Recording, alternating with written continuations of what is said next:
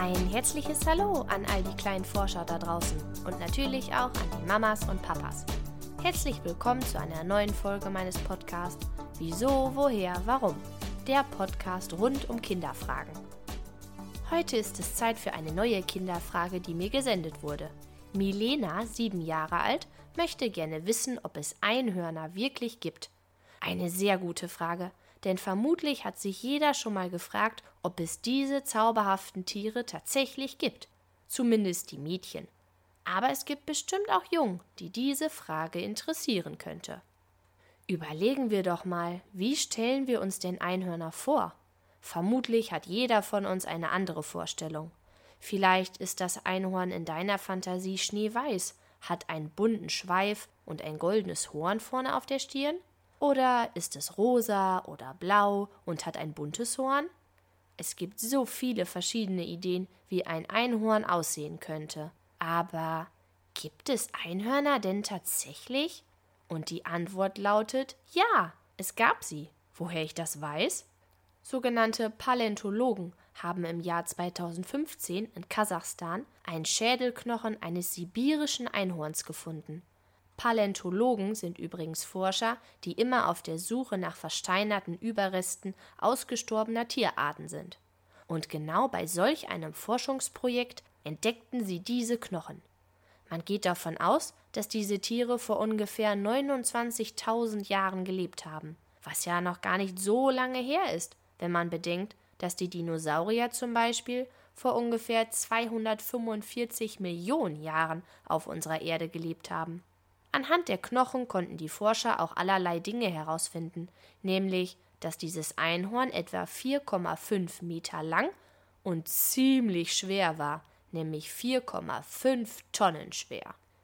Nun stellst du dir vermutlich ein tolles, buntes Einhorn vor, vielleicht sogar mit Flügeln und Glitzerstaub. Aber leider sahen diese Einhörner nicht so aus, wie wir sie uns heute vorstellen. Das sibirische Einhorn hatte dichtes, struppiges, braunes Fell und ähnelte dabei nicht unbedingt direkt einem Pferd. Eher sah es so aus wie ein Bison, falls du dieses Tier schon mal gesehen hast. Aber eine Sache hatte dieses Einhorn tatsächlich, was für uns typisch für Einhörner ist. Genau, das Horn. Auf der Stirn hatten diese Tiere tatsächlich ein Horn.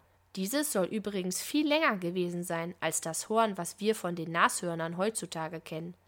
Leider hat noch kein Forscher auf der Welt so ein Horn mal gefunden. Aber wer weiß, irgendwann taucht vielleicht mal so eins auf. Also, auch wenn es vielleicht nicht bunt oder schneeweiß war, ich hätte schon gerne mal so ein echtes Einhorn gesehen. Übrigens wird dieses Tier auch manchmal einhörniges Nashorn genannt. Aber uns gefällt der Name Einhorn besser, oder? Wann gab es denn die ersten Einhörner? Tatsächlich wurde schon in der Antike, also einer Zeit lange vor uns, von Einhörnern gesprochen. Auch im Mittelalter war hier und da ein Einhorn in einem Arzneibuch zu finden. Ein Arzneibuch ist übrigens eine Sammlung an verschiedenen Medizinen und Hilfen, wie man wieder gesund werden kann. Auch in der Bibel, dem Buch, was in der Kirche gelesen wird, kam das Einhorn schon vor.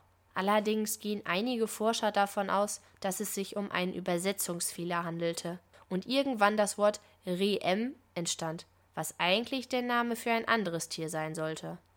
Früher wurden viele Zeichnungen noch an die Wände gemalt, was, wie du dir vielleicht vorstellen kannst, gar nicht so leicht war. Meistens haben die Menschen mit besonderen Kreidesteinen oder einem Farbpulver gemalt, welches sie sich aus Spucke, etwas Wasser und tierischen Fetten hergestellt hatten. Vermutlich waren diese Zeichnungen, wenn sie nach vielen, vielen Jahren in Höhlen entdeckt wurden, manchmal schwer zu erkennen. So haben die Menschen früher dann an den Wänden ein Tier erkannt, was einem Pferd ähnelte, jedoch ein Horn an der Stirn hatte. Und so entstand über viele tausend Jahre das Einhorn. Machen wir doch mal ein kleines Quiz. Ich habe mir einige Tiernamen ausgesucht. Manche Tiere gibt es tatsächlich, andere nicht. Findest du raus, welche Tiere es wirklich gibt? Pass genau auf gibt es zum Beispiel den Glasfrosch. Er sieht von oben ganz normal grün aus, wie ein Frosch, wie du ihn kennst. Doch von unten kann man durch die Haut des Frosches gucken, wie durch ein Glas. Du kannst zum Beispiel das winzig kleine Herz erkennen. Na, ob es so einen Frosch wohl gibt? Was meinst du? Du hast recht, so ein Frosch gibt es tatsächlich. Allerdings sind mir die Frösche lieber, die ich so kenne. Noch ein Tier. Gibt es einen Regenbogenwurm? Eigentlich sieht er aus wie ein Regenwurm, allerdings hat er eine Besonderheit. Er ist nämlich bunt. Wenn man genau hinsieht, sieht man etwas grün, blau, rot und gelb schimmern. Und denkst du, so etwas gibt's? Genau richtig. Das habe ich mir nur ausgedacht. Du bist gut. Ob es wohl eine Spiegeleiqualle gibt? Sie lebt und schwimmt im Mittelmeer, kann bis zu 35 Zentimeter groß werden.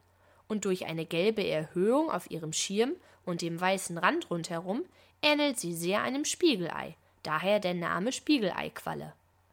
Und habe ich mir das auch nur ausgedacht? Oder schwimmen solche Quallen tatsächlich im Wasser? Stimmt, die Spiegeleiqualle gibt es wirklich. Vielleicht haben Mama und Papa ja mal Zeit und zeigen dir die Spiegeleiqualle und den Glasfrosch im Internet. Du wirst staunen, was es alles für Tiere gibt. Hast du gewusst, dass es sogar eine Einhorninsel gibt, auf der man Urlaub machen kann? Das gibt es leider nicht in Deutschland, sondern nur auf den Philippinen, also etwas weiter weg von hier. Dort gibt es die größte schwimmende Einhorninsel der Welt. Das Rieseneinhorn ist quasi wie ein großer Spielplatz, ungefähr so groß wie acht Basketballplätze. Hier gibt es Rutschen, Brücken, Schaukeln. Natürlich alles aufblasbar, sonst könnte die Insel ja nicht mehr schwimmen, weil alle Geräte so schwer wären. Also, falls du ein riesiger Einhorn-Fan bist, solltest du unbedingt mal da Urlaub machen.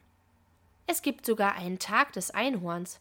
Der ist dieses Jahr aber leider schon vorbei, denn der war am 1.11. Seit dem Jahr 2015 steht dieser Tag im Zeichen des Einhorns.